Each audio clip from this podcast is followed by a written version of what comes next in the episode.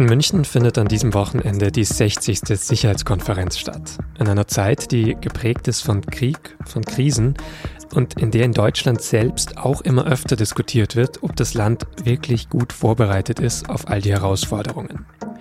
Über diese großen Fragen rund um die SIKO haben meine Kollegen aus dem SZ-Büro in Berlin gerade lange mit einem Mann gesprochen, der Antworten haben sollte. Mit Bundeskanzler Olaf Scholz. Was der über die Sicherheit Deutschlands sagt und wie er dabei wirkt, erklärt mir gleich Nikolaus Richter, der das Interview mitgeführt hat. Sie hören auf den Punkt, den SZ Nachrichten Podcast, heute mit Vincent Vitus Leitgeb.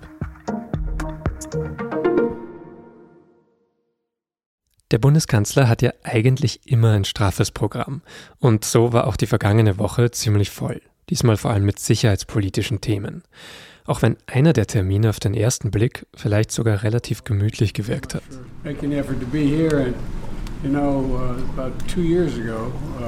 Hinter Scholz knistert ein Feuer im Kamin. Er sitzt auf einem weißen Sessel, der jetzt nicht wirklich unbequem aussieht.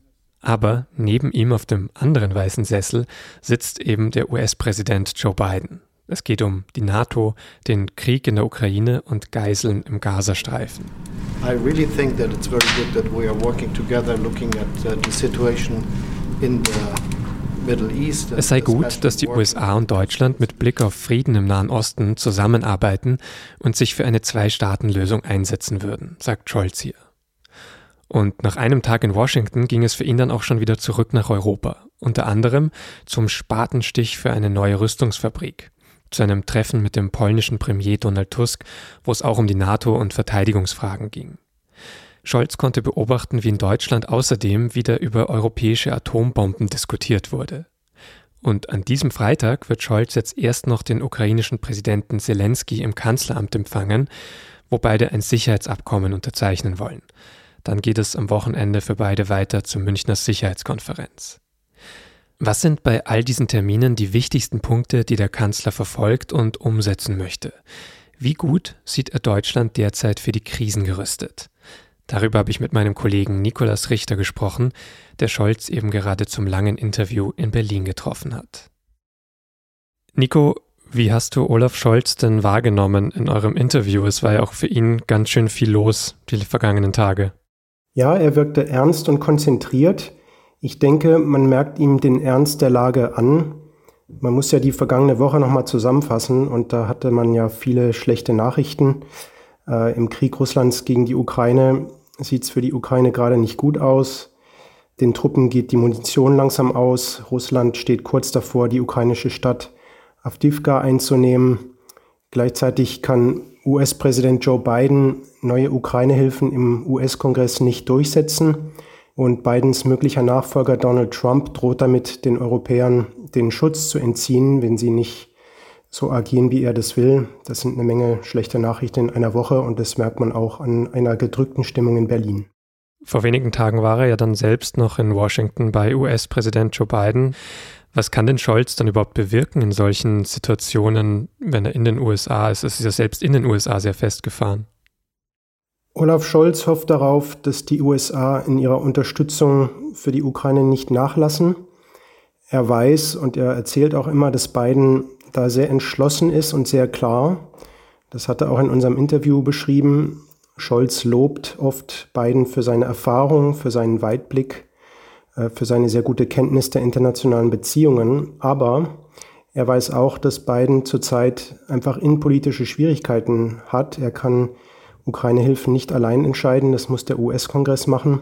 Und äh, im Moment ist die Stimmung dort so, dass es eben für den US-Präsidenten schwierig ist, frisches Geld für die Ukraine zu mobilisieren. Und was kann er dann bewirken? Scholz dürfte wissen, dass er auf die US-Debatte wenig Einfluss hat. Allerdings hatte Scholz bei seinem Besuch in Washington eine klare Botschaft dabei. Er wollte vermitteln, dass es, anders als es Donald Trump immer darstellt, die Europäer keine nachlässigen Verbündeten sind, keine, die nur Schnorrer sind. Scholz hat dort auch republikanischen Politikern aus dem Kongress erklärt, was Deutschland alles tut für die Verteidigung der Ukraine, aber auch für Europa.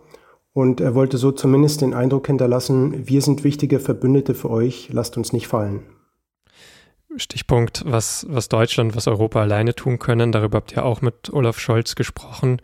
Was ist ihm denn da am wichtigsten? Also Scholz mahnt die Europäer jedenfalls mal das zu machen, was sie längst versprochen haben, nämlich das berühmte 2-Prozent-Ziel zu erreichen. Wir erinnern uns, in der NATO gibt es die Vereinbarung, 2% der Wirtschaftsleistung für die eigene Verteidigung auszugeben. Deutschland schafft es in diesem Jahr zum ersten Mal überhaupt seit langer Zeit. Äh, andere Staaten schaffen es äh, nicht, haben es in den vergangenen Jahren nicht geschafft und auch in absehbarer Zeit nicht. Das heißt, äh, wenn man nur mal dieses Ziel ins Auge nimmt, tun die Europäer schlicht zu wenig für ihre Sicherheit, für ihre Verteidigung.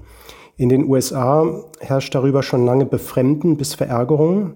Und jetzt geht es für die Europäer darum, das erstmal nachzuholen. Das heißt, erstmal das umzusetzen, was sie eigentlich schon längst versprochen haben. Scholz legt darüber hinaus auch Wert darauf, die Industrie fit zu machen für Kriegszeiten. Und aus Sicht des Kanzlers muss die Industrie in der Lage sein, in Deutschland notfalls Tag und Nacht Rüstungsgüter herzustellen. Also er spricht da immer vom Mehrschichtbetrieb. Notfalls müssen also die Bänder Tag und Nacht laufen, sodass nicht nur Soldaten im schlimmsten Fall an der Front kämpfen, sondern dass sie auch versorgt werden mit ausreichend Waffen, äh, Abwehrsystemen, äh, Munition und dergleichen. Hat er mit euch dann auch darüber gesprochen, wie er das auch finanzieren möchte? Also es gibt ja eben gerade dieses Sondervermögen, die 100 äh, Milliarden Euro, die eben in die Bundeswehr fließen sollen, in die Landesverteidigung. Aber da gab es ja auch diese Woche schon wieder Debatten darüber, was passiert eigentlich, wenn dieses Geld aufgebraucht ist? Gibt es dann ein neues Sondervermögen? Werden dann Verteidigungsgelder von der Schuldenbremse ausgenommen? Was ist da Scholz präferierter Weg? Scholz hat uns gesagt, er wolle in Zukunft kein neues Sondervermögen auflegen, sondern äh, die Rüstungsausgaben aus dem normalen Etat bestreiten.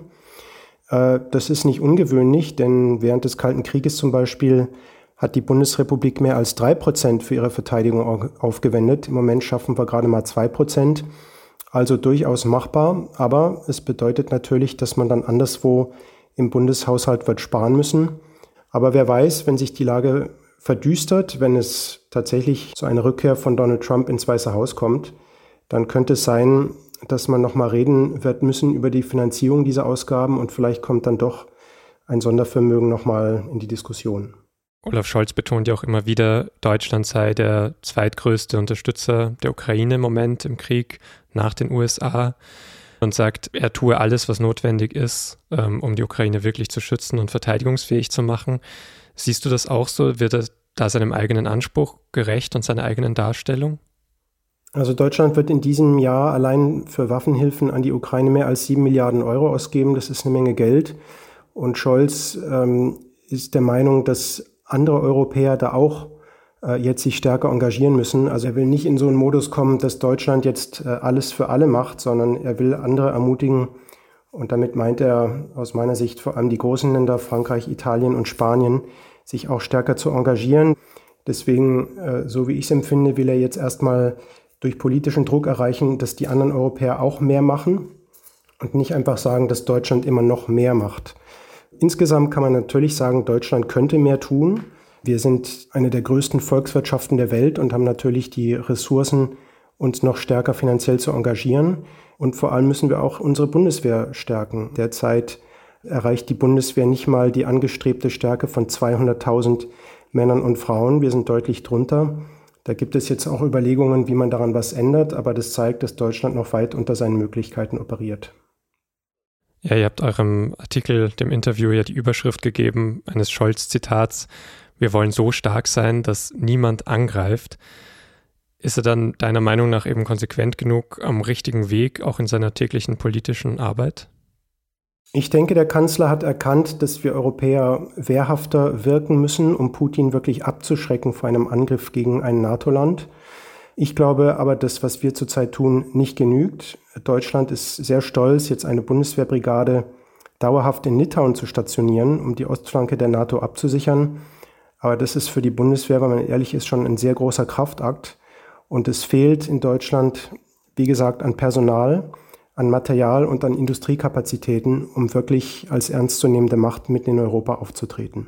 Deutschland, kann man sagen, hat sich in dieser Hinsicht zu lange auf andere verlassen.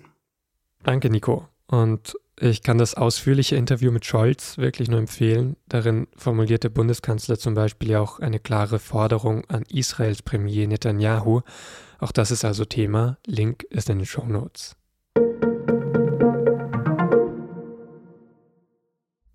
Der prominenteste Oppositionspolitiker Russlands, Alexei Nawalny, ist offenbar tot. Der Kritiker Putins und der russischen Regierung starb offenbar in der Strafkolonie Nordrussland, in der er bis zuletzt saß. Das haben russische Behörden angegeben.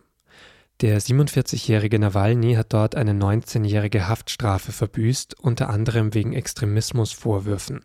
Er selbst hat diese Vorwürfe immer bestritten. Der Kreml behauptet, er habe keine Informationen darüber, wie Nawalny gestorben ist. Von der Gefängnisleitung heißt es, Nawalny habe sich nach einem Gang im Freien unwohl gefühlt und fast sofort das Bewusstsein verloren. Der deutsche Bundeskanzler Olaf Scholz zeigte sich von der Nachricht betroffen. Er sagte mit Blick auf Russland, nach den nun schon lange zurückliegenden hoffnungsvollen Entwicklungen in Richtung Demokratie ist das längst keine Demokratie mehr. Der deutschen Wirtschaft geht es schlecht. Darüber sind sich eigentlich alle einig, egal ob Opposition oder Regierung. Das Finanzministerium hat jetzt einen Vorschlag aus der Fraktion von CDU-CSU geprüft, der Maßnahmen enthält, die die Konjunktur wiederbeleben sollen. Bürokratie soll demnach abgebaut werden, außerdem sollen etwa Steuern und Abgaben sinken. Die Prüfung dieses Vorschlags im Finanzministerium hat nun ergeben, günstig wäre das nicht. SZ-Informationen zufolge würde das Paket 40 Milliarden Euro kosten. Die Beamten von Christian Lindner, FDP, kommen außerdem zu dem Schluss, das Paket würde sich wohl auch nicht selbst finanzieren. CDU, CSU hatten die These aufgestellt, die Ausgaben würden wieder reinkommen, weil dann ja die Wirtschaft angekurbelt werden würde.